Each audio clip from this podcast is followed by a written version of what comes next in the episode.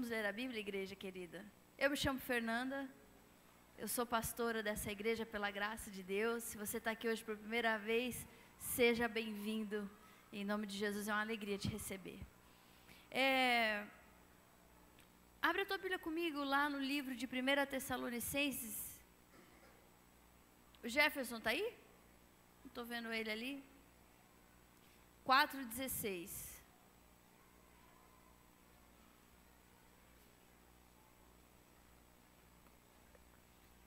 NVT hoje, Jeff, por favor.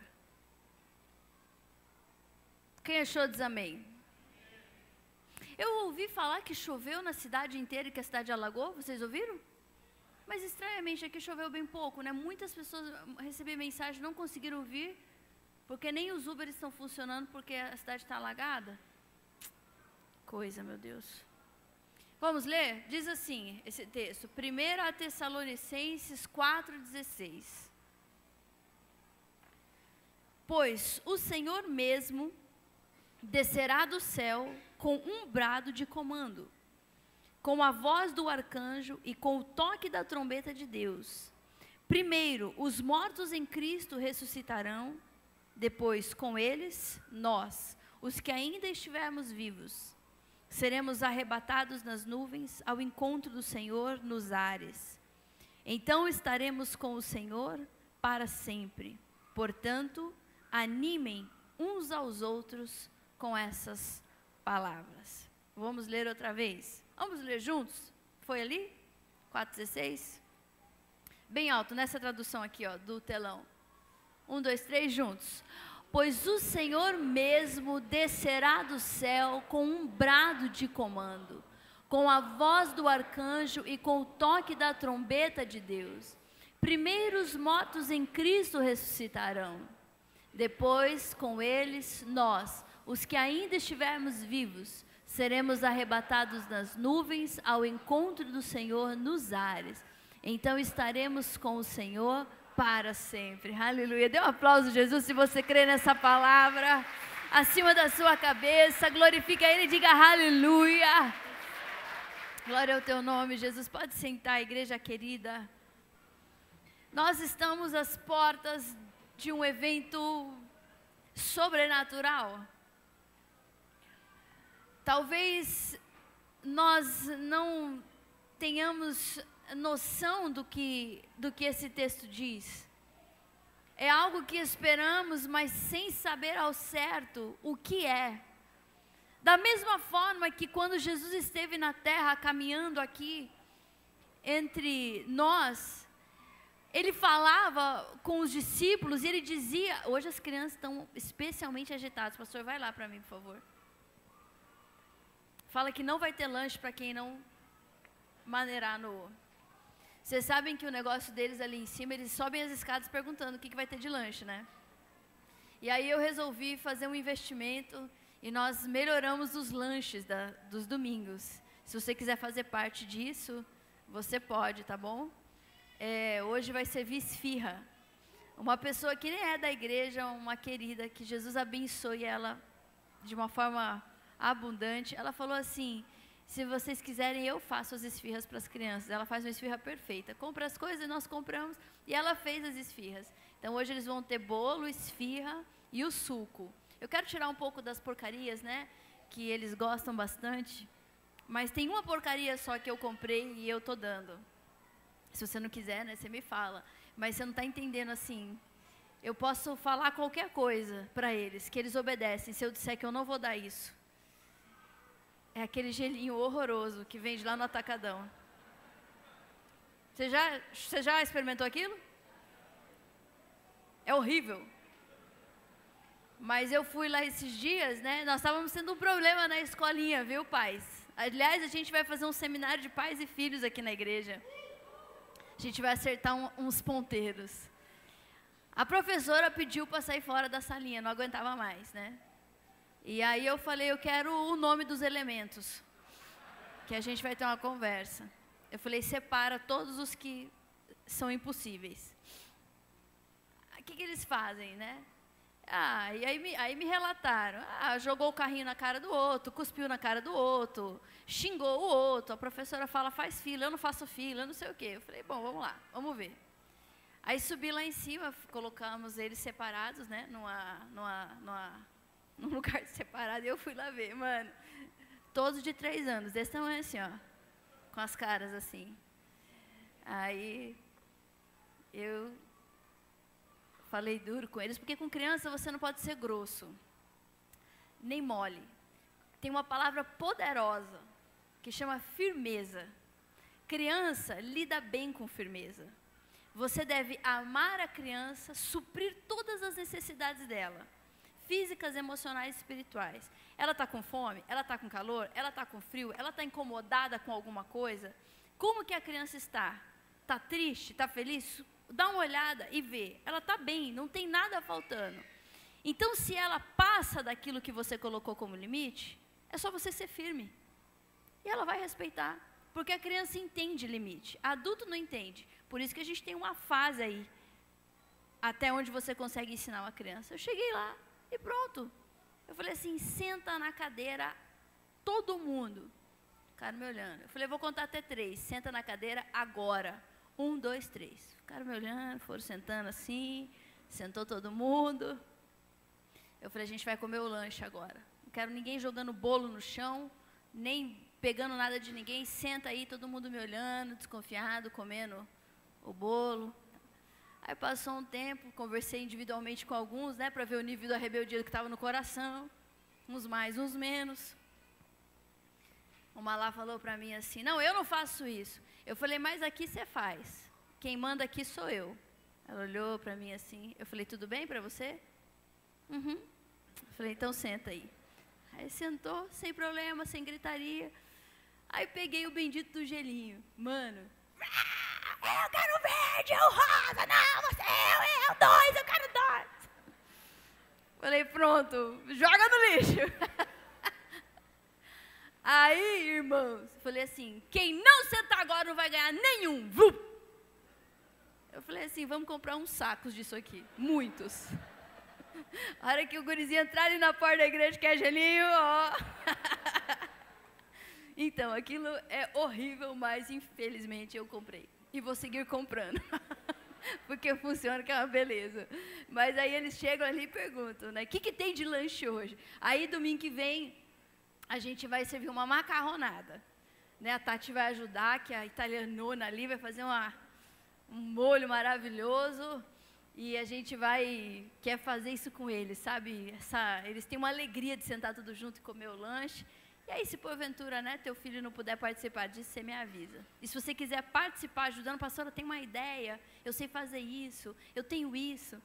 Vem fazer parte disso, porque a escolinha está sendo muito legal. Eu tenho recebido vários feedbacks das pessoas dizendo assim: o meu filho quer ir para a escolinha. Isso é muito maravilhoso. Eu sou um, um fruto de escolinha dominical. Eu fazia qualquer negócio, eu queria estar na escolinha. E se o teu filho, eu quero que a criança goste de estar ali. Então você me dá o feedback, me fala se eles estão aprendendo. Semana passada, as duas últimas semanas, eles estavam aprendendo sobre os frutos do Espírito. Você pode perguntar para a professora qual é o tema para você tomar deles em casa, para você falar sobre isso com eles em casa. Amém? Hoje, por exemplo, tive uma conversa muito séria com a minha filha e expliquei para ela sobre o que está acontecendo no mundo. Nós estamos vivendo um tempo é, assustador até pra, principalmente para quem não conhece a palavra, porque aqui em Mateus 24, o próprio Jesus fala com os discípulos e eles perguntam: quando é, como é que nós vamos saber quais são os sinais de que o Senhor está voltando? E aí Jesus começa a falar sobre várias coisas e ele fala de dois eventos juntos: ele fala do arrebatamento e da segunda vinda de Cristo, ele fala numa talagada só. Mas ele fala algo assim: ele fala assim, mas não vos assusteis, mas calma, porque não precisa se preocupar. Ele diz assim: aqueles que permanecerem firmes até o fim serão salvos. Então ele quis dizer assim: não se preocupa, apenas. Está frio? Está frio, amor. Está frio, o pessoal está com frio. O pessoal está até com coberta ali, gente. É, Só quando tiver muito frio, só falar com a gente, pessoal. Esse ar, a gente coloca ele no 23 e ele fica desse jeito aí, ó. Ele é muito potente, né? Vamos ver, a hora que tiver o verãozão, ele vai ser bom também pra gente. É... Jesus disse: fica firme, não se assuste. E de fato, nós estamos às portas, o arrebatamento da igreja de Cristo vai acontecer. Em breve, não sabemos o dia nem a hora, mas como esse texto que nós lemos em Tessalonicenses 4,16, 1 Tessalonicenses 4,16, ele fala com o bradar da voz de Deus, ele dará um comando, o arcanjo vai tocar a trombeta, todos os salvos ouvirão o sonido da trombeta. Os salvos em Jesus, aqueles que viveram, que aceitaram Jesus como Senhor e Salvador da sua vida e de forma assim viveram. Eu disse hoje para minha criança, eu falei, eu aceitei Jesus e eu caminho para ir para o céu e eu te chamo para esse caminho, mas eu não vou pegar na tua mão e nós não subiremos de mão dadas para o céu, porque a, a salvação é individual. A Bíblia fala assim lá em Filipenses: trabalhai a vossa salvação, desenvolvei a vossa salvação. Não importa quantos anos você tem.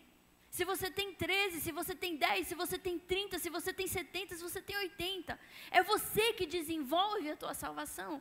Eu creio que Jesus é o único Senhor e Salvador da minha vida. Dou a Ele o direito de ser o meu Senhor e Salvador. E então passo a viver a minha vida de acordo com a vontade dele e não a minha. Aguardando o momento que a trombeta tocará, e a Bíblia fala, nesse momento do arrebatamento, arrebatamento e a segunda vinda de Cristo são eventos diferentes. Ninguém vai ver Jesus no arrebatamento. Nós encontraremos com ele, encontraremos com ele nos ares.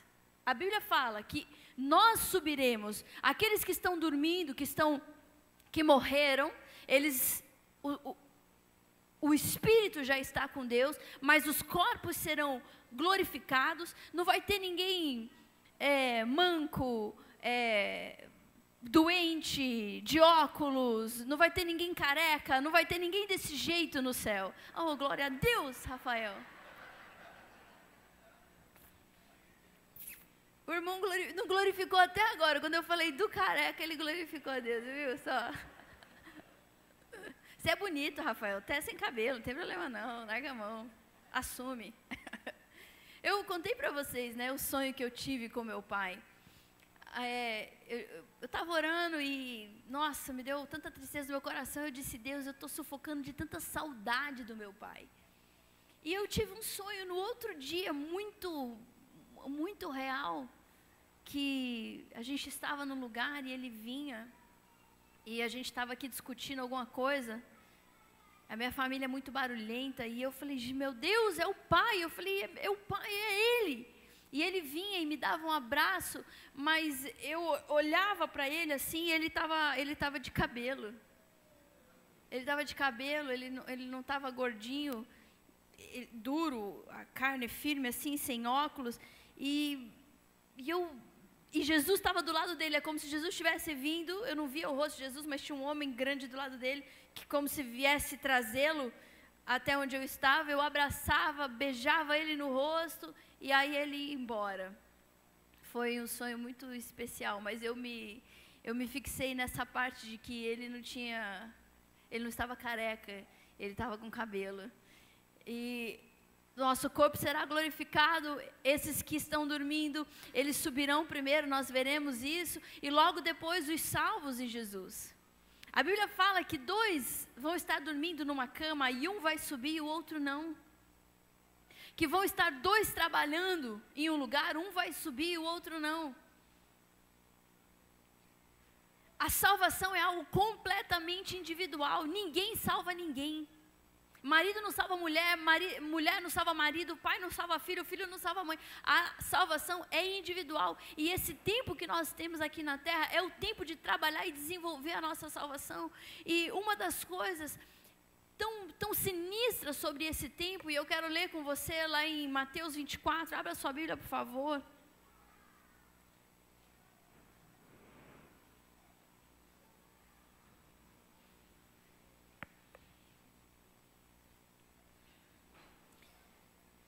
24, 12. Quem achou diz amém. Achou? Vamos ler então? Mateus 24, 12 diz assim: O pecado aumentará. Isso, ele está falando dos últimos tempos, o tempo que nós estamos vivendo. O pecado aumentará e o amor de muitos esfriará. Mas quem se mantiver firme até o fim será salvo. As boas novas a respeito do reino serão anunciadas em todo o mundo para que todas as nações a ouçam. Então virá o fim.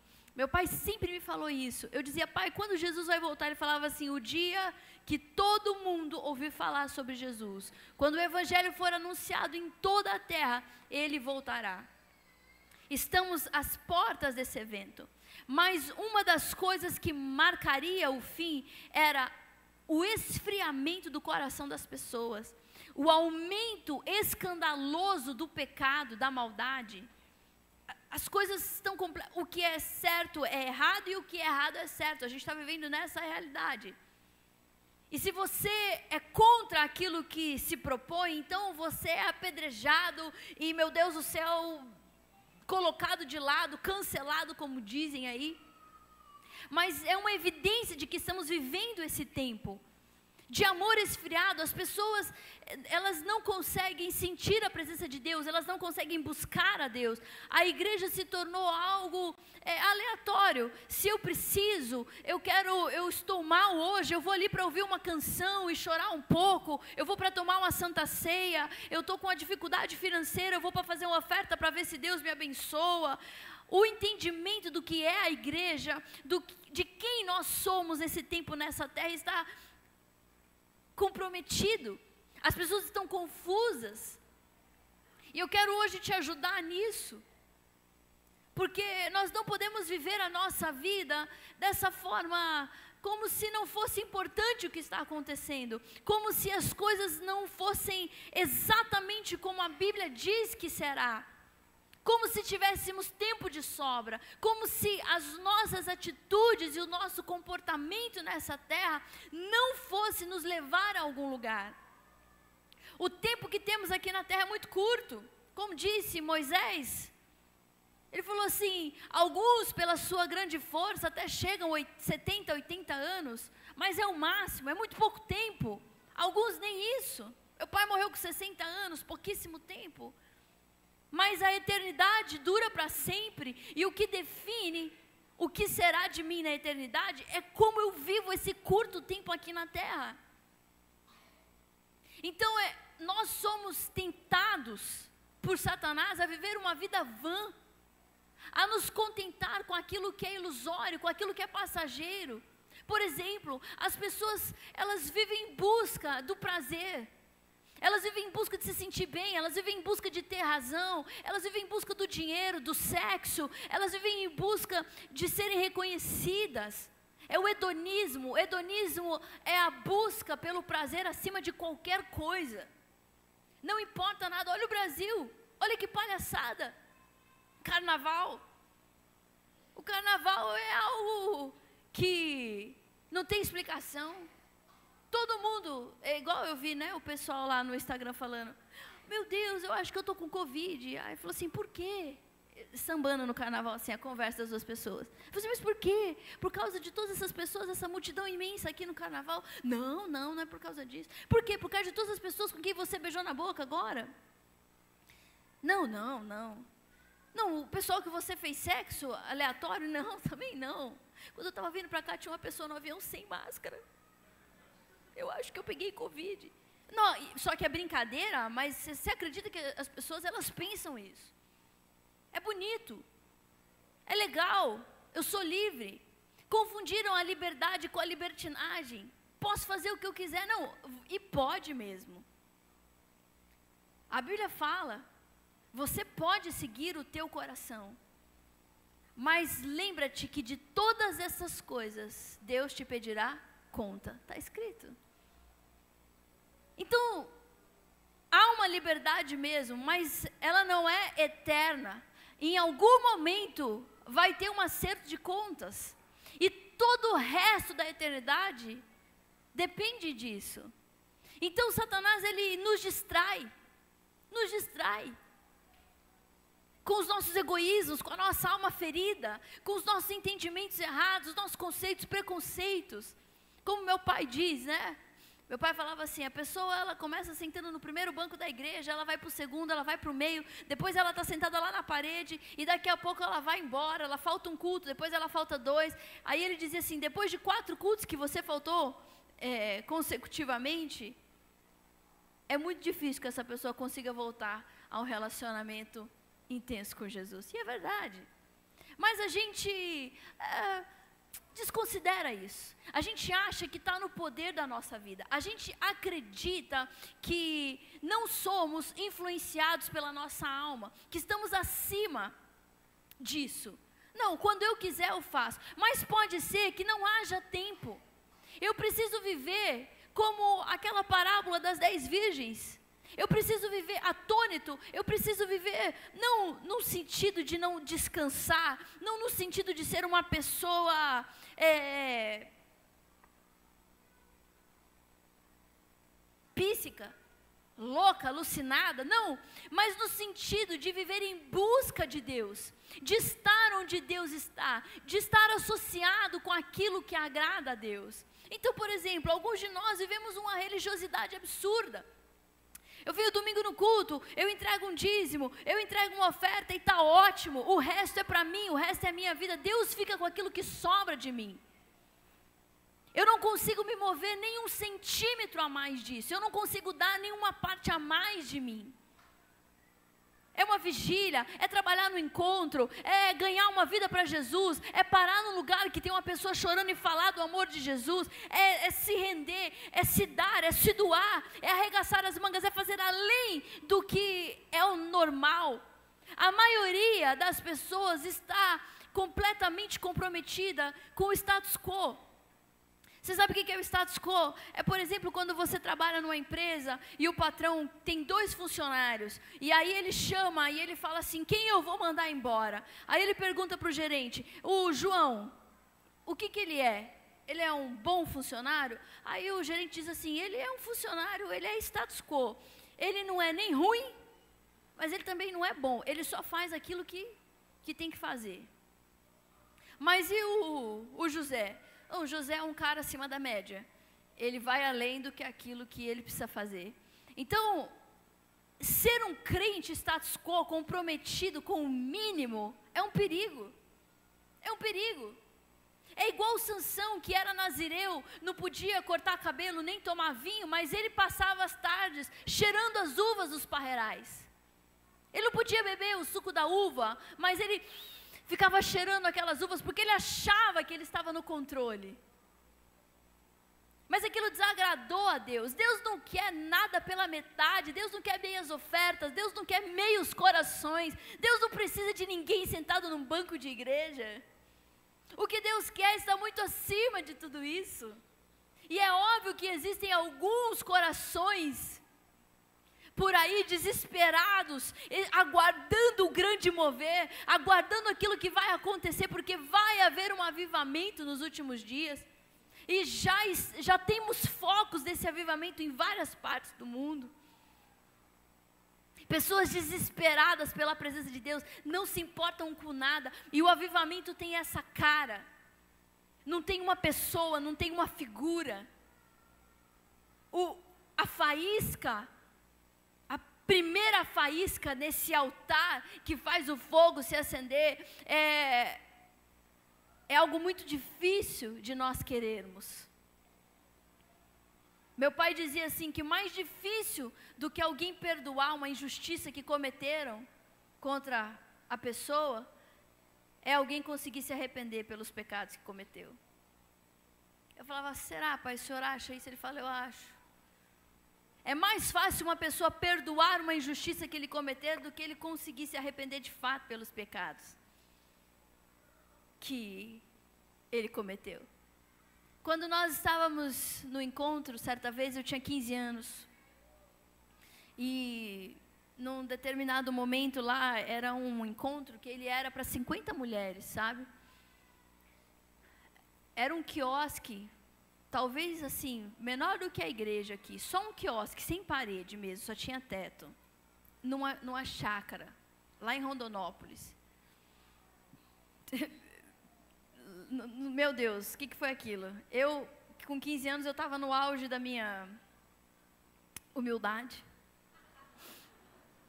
Tá rindo, né, Mar? Você estava, né? Saímos, pegamos um ônibus e fomos lá para Rondonópolis, sei lá quantas horas de viagem, deu umas sete, oito horas. A gente tinha que chegar lá às cinco, chegamos na hora já, em cima de ir para a chácara, mal deu para tomar um banho, comer um negócio. Irmãos, tinha mais de 120 mulheres naquele lugar. Não dava para você, é, sei lá, fazer uma dancinha assim, não dava. Mas era mulher de tudo que é tipo de, de jeito, de lugar, de tudo, mas 120. Um absurdo. Tinha dois banheiros. Dois banheiros de uma pessoa, não banheirão. Banheiro com um vaso e um chuveiro e uma pia. Dois. Então eram dois vasos, dois chuveiros e duas pias pequenininhas. Uma cozinha lá, eles vinham trazer umas marmitonas, você pegava a marmitona assim, né, Lê? Você lembra daquilo? Eu endemoniei no primeiro dia, de ódio. Ódio. Dormi num colchonete da finura do meu dedo assim, e choveu, uma chuvinha fina, batiu o vento assim, acordei molhada da cabeça até os pés, assim, uma úmida, sabe? E, e o pessoal vinha, aquele bando de mulheres reclamando, e o pessoal vinha fazer shh. Eu falava, meu Deus, eu falei, mãe, eu eu, se eu não matar uma menina dessa aqui, eu, eu, vou, eu vou embora. Onde que é a porteira? Mas no, a hora que apagava a luz, você não via nada, nada. Mas você dava para ver umas luzes assim. Eu falava assim, cara, deve ser onça aquilo. Vai vir, vai comer essa mulherada. Olha, e tinha um bicho que fazia um barulho estranho no meio do, do matagal, sabe? Uh, uh, uh, uh. Eu estava alucinando assim possuída de ódio que eu fiquei daquilo, sabe? Eu falei, não, isso aqui é palhaçada. E eu era terrível, meus irmãos. Jesus fez uma obra. E aí, para piorar tudo, minha mãe está aqui do meu lado. De repente, minha mãe sai correndo igual uma louca lá para o meio do matagal. E eu fui correndo atrás dela. Uma menina veio e me segurou com tudo. Falou assim: não se intromete. Eu falei, moça, me deixe. Como dizia o, o, amigo bêbado do meu avô, me sorta, me larga, nonda. E, e me sentou lá na cadeira. E falou, não se intromete. Eu falei, meu Deus, meu Deus, meu Deus. A minha mãe, eu nunca tinha visto aquilo acontecer.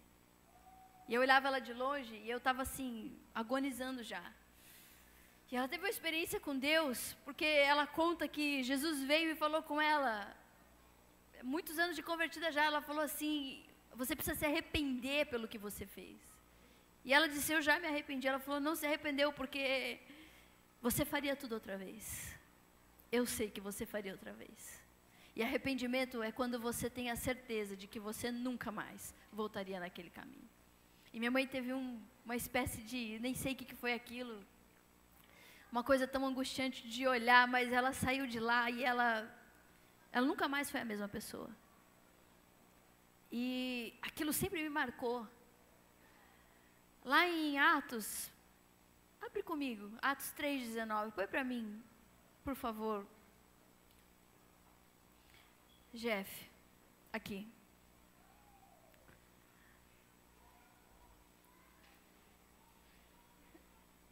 A equipe de louvor pode até subir, fazendo favor. Ah, vamos ler juntos? Vamos ler juntos aqui, ó. Um, dois, três juntos. Agora, arrependam-se e voltem-se para Deus, para que seus pecados sejam apagados. O próximo. Então, da presença do Senhor virão tempos de renovação, e Ele enviará novamente Jesus, o Cristo que lhes foi designado. Então, virão tempos de renovação. Eu quero dizer para você nessa noite tão simples, que a presença de Deus não se manifesta onde há pecado. Não se manifesta. E é óbvio que os nossos pecados crassos, aqueles terríveis, aqueles que as pessoas podem enxergar só de nos olhar, nós abrimos mão deles quando nós nos convertemos. De alguns. A bebedeira, o cigarro, as drogas, a prostituição, aquela descarada. A gente vai abrindo mão de algumas coisas. Ah, mudamos o jeito de se vestir, o jeito de falar. O que às vezes até se torna uma religiosidade, porque ficamos tão preocupados com aquilo que é aparente. Temos tanta necessidade de mostrar para as pessoas que mudamos. Mas o coração, de fato, ainda é casa de pecado. E aí você pode me perguntar, tá, mas e você não peca? Não, eu peco. Nós somos pecadores da hora que acordamos à hora que dormimos outra vez. Somos terríveis, somos orgulhosos, arrogantes, invejosos, prepotentes, maledicentes, falamos mal das pessoas, imorais, idólatras não lidamos com os nossos pecados, aqueles escondidos, aqueles feios dentro de nós. Por isso que você vê tantas pessoas caindo de forma tão horrível. Pastores, líderes, gente que você nunca imaginava, que de repente cai tão feio na lama do pecado, mas porque não tratou, porque não quis se expor, porque achou que daria conta sozinho porque achou que aqueles vídeos lá na internet não, não iriam evoluir para uma outra coisa. O coração do homem é desesperadamente corrupto, o pecado pequeno não, não consegue fazer calar a vontade da nossa carne. É crescente, é um animal que cresce desesperadamente. E à medida que ele vai se desenvolvendo, ele vai destruindo partes da minha vida, mas é igual cupim na minha casa, toda a madeira da minha casa é tratada, mas a que estava lá fora, eu tenho um escritório, e era uma madeira que estava lá, mas assim, era um, era um armário bonito, era um lugar bonito. E aí eu peguei me cansei daquele armário e eu, eu vi uma, uma. Aconteceu uma coisa assim, eu falei, não, vamos arrancar. Chamei seu Pedro, falei, arranca para mim. E aí ele me ligou correndo e falou, não, vem aqui agora. Quando ele tirou o armário, não tinha mais armário. Só tinha a parte da frente. Eu não sei como que aquilo não despencou na cabeça de alguém. Ele já estava todo comido. Todo comido. E ele falou, mas ele não passou daqui, ó. Ele ficou, mas ele comeu o armário inteiro. Eu falei, mas por que, que ele não passou para lá? Ele falou, não passou para lá porque lá é madeira tratada e porque ele come. Primeiro, ele tem uma ordem, né, o cupim. Ele não sai, ele, ele vai, termina e ele vai para outro lugar. E aí fez a, a descupinização, tirou tudo aquilo, mas eu fiquei chocada com o armário que não, não existia mais, só a parte da frente. O pecado é desse jeito. Quando você percebe, já não tem mais nada. Muitos homens estão presos, destruídos, encarcerados nos seus pecados, porque tem medo de tomar uma decisão de arrependimento, de confissão de pecados. Muitas mulheres destruídas, arruinadas, porque tem medo de se expor, o que vão pensar de mim. Adolescentes aprisionados em pecados terríveis, acreditando que não vai acontecer nada sem coragem, preferindo viver à sombra do pecado do que experimentar o avivamento.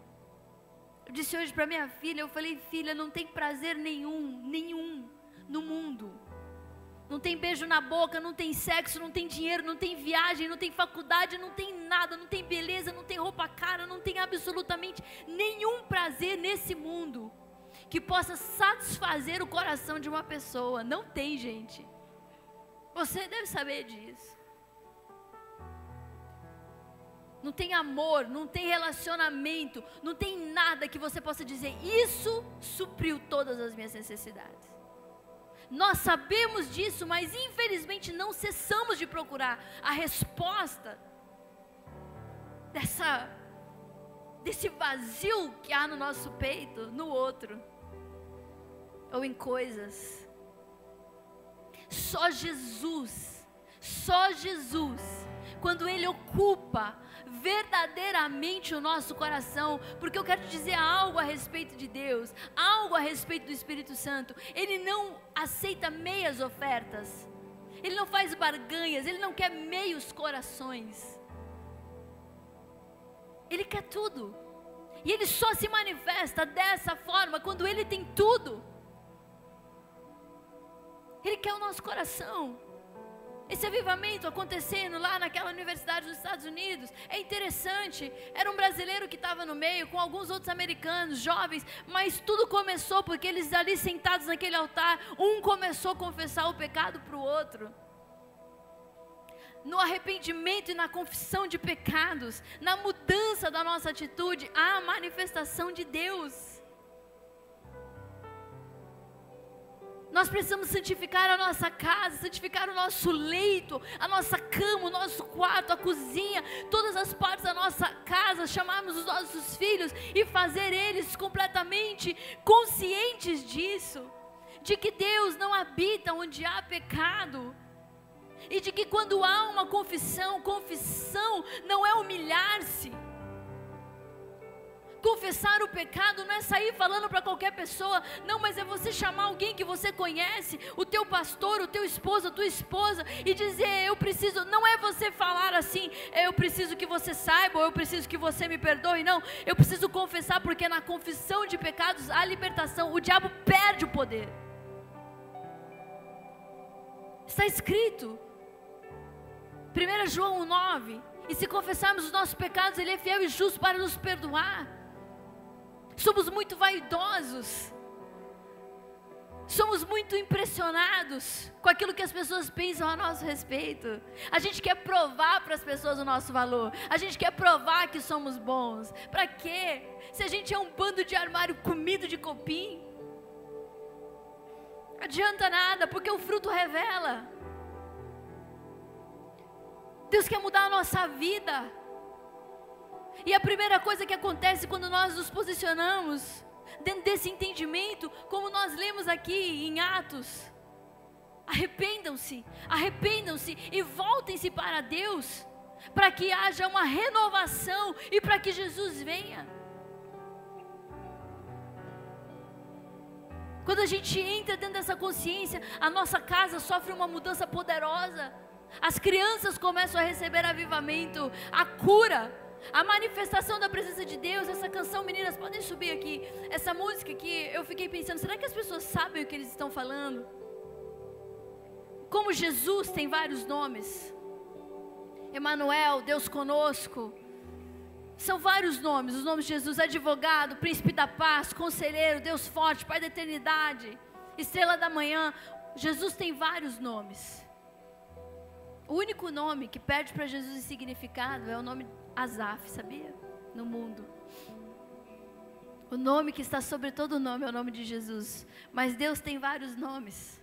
E Deus se manifesta na medida que há uma necessidade do que Ele precisa fazer.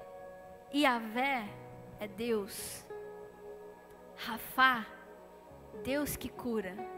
Tem alguém que chama Rafael aqui, Rafaela? Tem Rafael.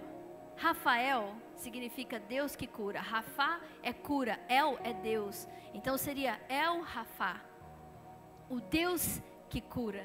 Quando você está doente, você levanta as mãos para o céu e você invoca o Deus Rafa. Me cura, Senhor. Jirê é o Deus de toda a provisão, é o Deus que traz aquilo que você precisa na hora que você precisa. Shaddai é o Deus todo-poderoso, mas o significado real de Shaddai significa o Deus que pega no colo e amamenta. O leite materno é o alimento mais poderoso que existe na face da terra. Ele supre todas as necessidades do ser humano. Então, El Shaddai significa o Deus que te amamenta, que supre todas as tuas necessidades. Eu não sei quais são as outras. Elohim. Deus no controle está. Elohim é Senhor. Qual outra que tem que ele fala aqui? Yeshua, que é Jesus. Shaddai é isso. São vários nomes. Nissi, o Deus que é minha bandeira. Você pode estar em qualquer parte do mundo, perdido em qualquer nação da terra. Você tem uma identidade, porque Ele é sua bandeira. Você é filho de Deus. Ele é a sua bandeira. São inúmeros nomes. Jeová de Sediqueno, o Deus que a minha justiça é. Quando você for injustiçado, você está com uma causa lá na justiça e você pode perder, mas você não está com a culpa, você está certo. Você tem que invocar Jeová de Sediqueno, o Deus que a minha justiça é. São muitos nomes. E quando essa canção, então, que está sendo entoada aí, Brasil afora, e na verdade nas nações da terra, você está invocando a manifestação de Deus, mas a manifestação de Deus depende de uma coisa: arrependimento e confissão de pecados. Mudança, mudança, querido, porque se há arrependimento, tem mudança. Se eu digo que me arrependo, mas eu não mudo, quer dizer que eu nunca me arrependi. Nunca me arrependi. Eu falava assim, agora eu não falo mais. Eu pensava assim, agora eu não penso mais. Eu vivia dessa forma, mas agora eu não vivo mais, porque Cristo vive em mim. E Cristo em mim é a esperança da glória. Não, mas você não está sendo feliz. Não, quem disse que não? Quem disse que não? Não, mas eu precisava disso, eu achava que eu precisava. Eu vou ficar sem sexo. Eu não sou casado, então eu vou ficar sem fazer sexo. Meu Deus, isso é um absurdo. Não, sofro dano. Você não vai morrer. Espera, guarda no Senhor, santifica o teu sexo. As pessoas estão sendo destruídas por causa da perversão sexual. As crianças estão destruídas. Você não está vendo o que está acontecendo. Crianças de dois anos se masturbando numa cadeira de escola. Machucados, cortados, feridos nas suas partes íntimas. O professor, ele é orientado a não mexer com a criança, deixar ela terminar aquele ciclo. Tem uma professora na escola, na igreja, que dá aula numa escola de pais muito ricos em Campo Grande, e ela fala que ela não aguenta mais de duas crianças se masturbando numa sala. Eles têm dois anos. O abuso sexual, a pedofilia aumentada, as pessoas estão doentes sexualmente, por quê? Porque nada satisfaz, nada satisfaz. O sexo natural, como Deus fez para ser, e é perfeito e é maravilhoso, dentro da aliança, com amor, com respeito, é sim satisfatório, mas o diabo vem e rouba a pessoa, engana a pessoa. Não, se não for esse sexo, não vai satisfazer você. Se não for dessa forma, não vai satisfazer você. E você entra nessa cadeia e você pensa que está só você nesse barco furado, nessa, cano, nessa canoa furada, mas os teus filhos vêm vindo rebentados, sem ter a chance de viver uma vida por eles só. Sem ter chance, porque eles vão ser vítimas da sua escolha. Os pais comem uvas verdes, os dentes dos filhos se embotam. Mas então o que, que eu faço? Meu Deus, eu já estou destruído, eu estou todo ferrado, eu estou sujo, lambrecado de pecado. Vem para o altar, fique desesperado, queira confessar os pecados e chorar diante do altar e dizer: Senhor, me santifica. Talvez você esteja agindo na tua vida com Jesus, achando que você tem certeza que você está fazendo certo, que a tua atitude é certa, que mesmo que a palavra de Deus diga uma coisa, não, você tem um outro jeito de pensar. Peça para que o Espírito Santo te convença dos seus erros e dos seus pecados, como eu peço para que Ele me convença dos meus erros e dos meus pecados.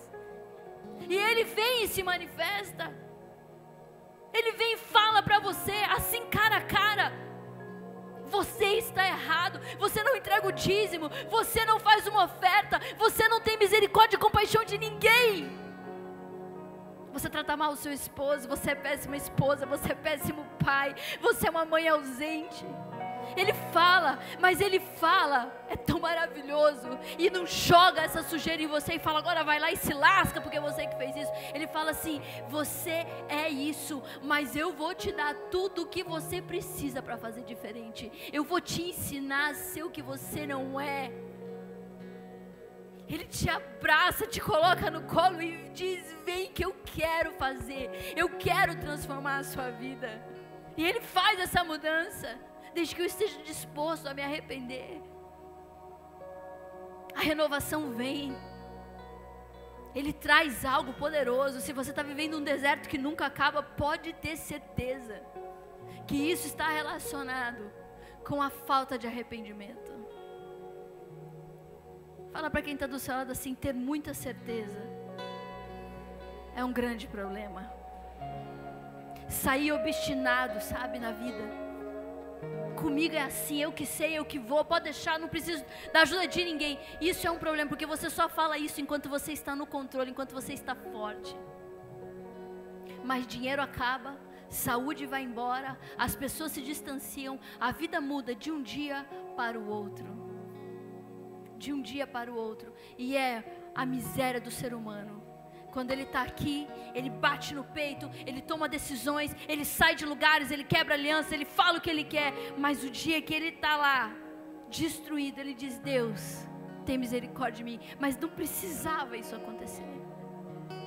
Jesus quer nos, quer nos conduzir por isso. Ele quer dizer, como está escrito aqui, em Atos 3,19: se arrependa e se volte para mim. Onde você pensa que você vai longe de mim? O que, que você pensa que tem no mundo para satisfazer você? Que é o nosso coração. Eu quero convidar você a fechar os teus olhos aí na tua cadeira, curvar a tua cabeça.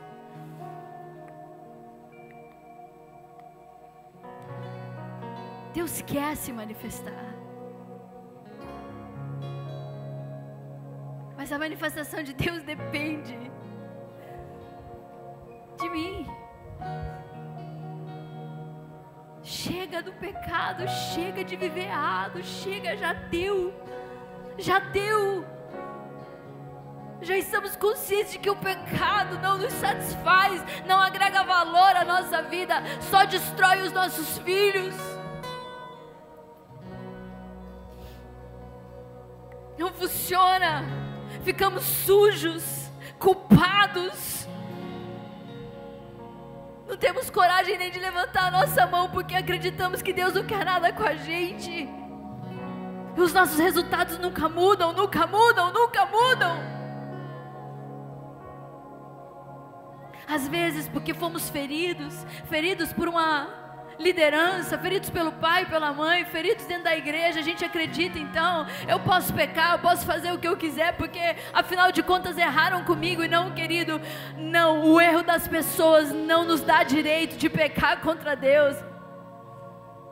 Continue o seu caminho, continue o seu caminho, persevere a tempo e fora de tempo, nos dias nublados, chuvosos, nos dias ensolarados nos dias em que houver abundância, fartura, cura, alegria, e nos dias que houver falta, tristeza, luto, fique de pé do mesmo jeito, adore o Senhor da mesma forma, não questione a Deus, Ele é soberano, Ele é maravilhoso e poderosíssimo.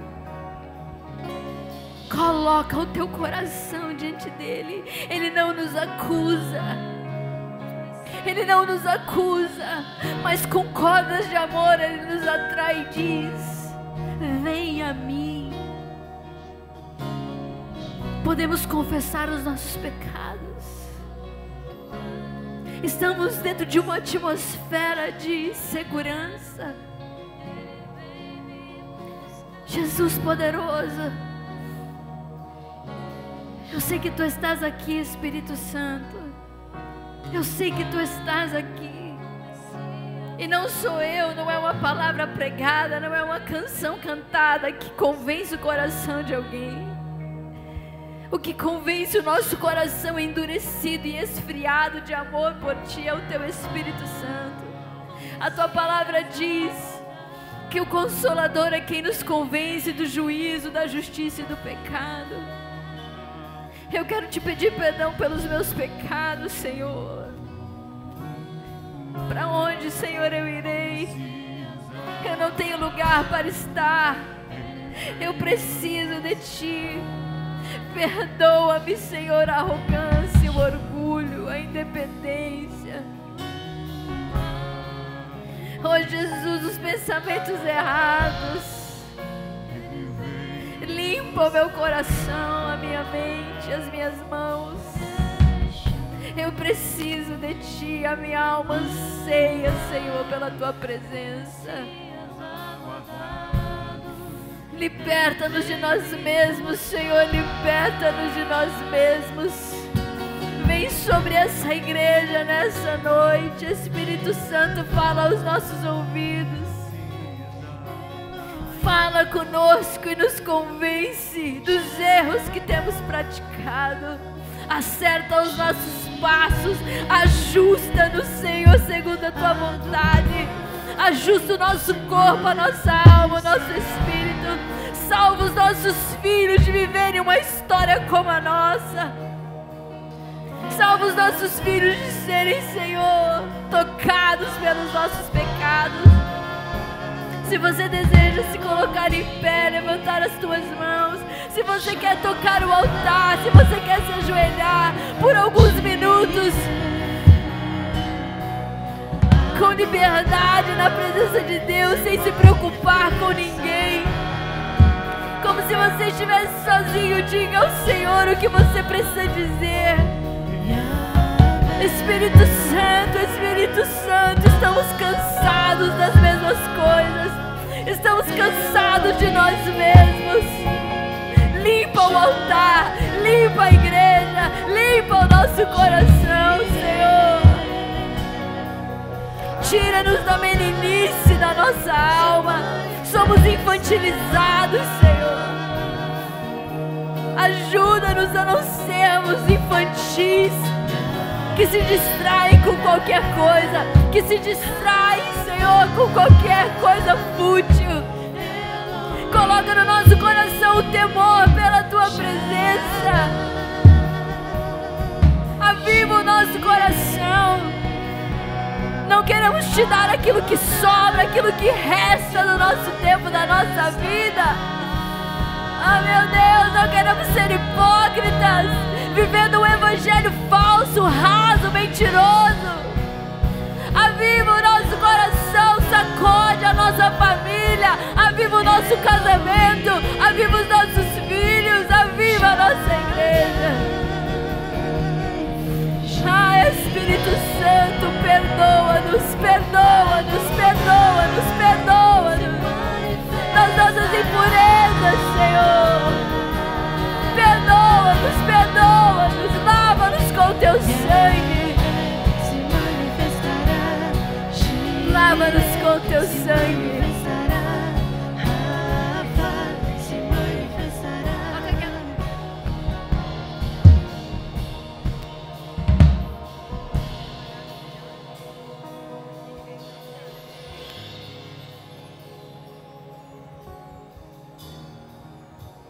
Assim comigo. Igreja, se você desejar, repete comigo essa oração. Diz: Senhor Jesus, perdoa os meus pecados, lava-me com teu sangue, escreve o meu nome no livro da vida, porque eu, sozinho, não posso salvar-me, eu preciso de ti. Portanto, nessa noite, eu quero declarar para que todos saibam, para que o inferno ouça que tu és Jesus Cristo, o meu único, suficiente Senhor e Salvador. Faz algo novo na minha vida, me convence dos meus pecados, muda a minha história, porque já não quero viver para mim. Eu quero, Jesus, entregar a Ti toda a minha vida. Em nome de Jesus. Amém. E graças a Deus. Você pode levantar as tuas mãos e declarar essa canção por alguns minutos só. Feche os teus olhos, querido. Imagina. A trombeta vai tocar, a trombeta vai tocar. Nada é tão importante assim. Nenhuma dor é tão grande que possa nos roubar esse momento, esse dia. Prefira perdoar, prefira sofrer o dano. Levanta as suas mãos, olha para o alto. E imagine o dia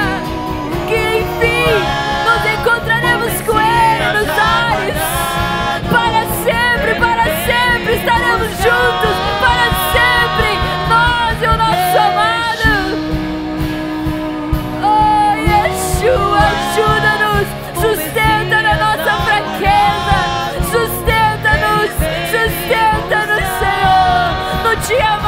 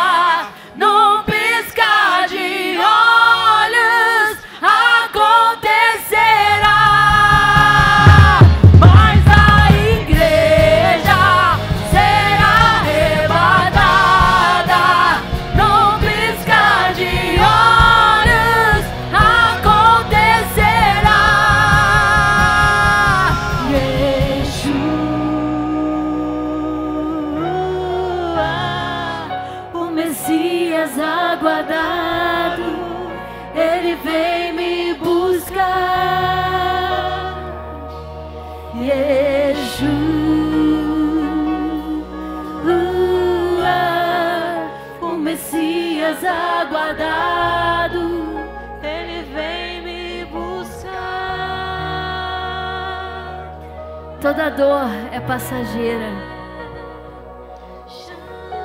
E escolher o pecado ou a santidade é escolher entre o que é passageiro e o que é eterno. Estamos todos, todos na mesma luta. Você não é diferente da pessoa que está do seu lado, eu não sou diferente de você. Todos estamos lutando contra o pecado que está em nós. Mas lembre-se, querido, fortaleça-se na presença de Jesus. Não falte cultos, não falte célula. Se tem vigília, venha. Se tem uma reunião, venha. É o momento que você ora de manhã, se levante antes, ore de manhã, leia a Bíblia, chama os seus filhos, invista nisso. Acima de qualquer chateação, de qualquer dúvida, do medo, do que quer que seja. Como nesse tempo horrível da nossa vida, sem meu pai, um luto terrível, mas fomos preparados para amar a Deus acima de toda circunstância. Não se assuste com nada que possa acontecer ou que tenha acontecido em todo tempo. Escolha, prefira estar no lugar seguro. Não importa quantas vezes você precisar, arrependa-se. Se você tiver a necessidade de confessar algo, se você percebe que você é escravo de um pecado cíclico que nunca te deixa livre. Somos vários pastores na igreja. Venha, chame, peça ajuda. Não fique sozinho, peça ajuda, confesse o teu pecado. Ninguém precisa te dizer nada, apenas confesse o pecado e seja livre, porque a palavra de Deus diz: confessai os vossos pecados uns aos outros e vocês serão curados. É breve, está acabando. Jesus está vindo nos buscar.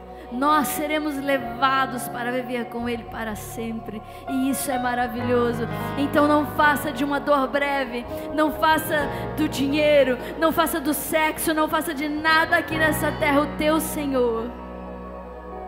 Liberte-se dessas coisas e adore ao Senhor com intensidade como nunca antes, porque Ele vem vindo e todo aquele que pertence a Ele reconhecerá o som da trombeta. Que os seus filhos sejam avivados na sua casa.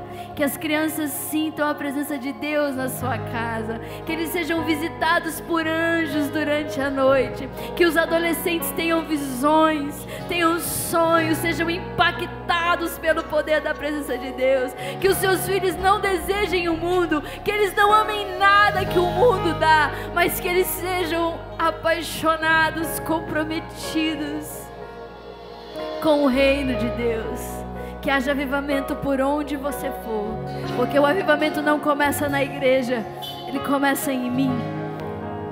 Que você seja um avivado, que nesses dias a presença de Deus se manifeste para você. Em nome de Jesus, vá em paz para sua casa. Estamos perdoados, lavados e remidos pelo sangue do Cordeiro. Não se sinta culpado, sinta-se livre. Em nome de Jesus. Amém. Graças a Deus. Um aplauso a Jesus acima da sua cabeça. Aleluia.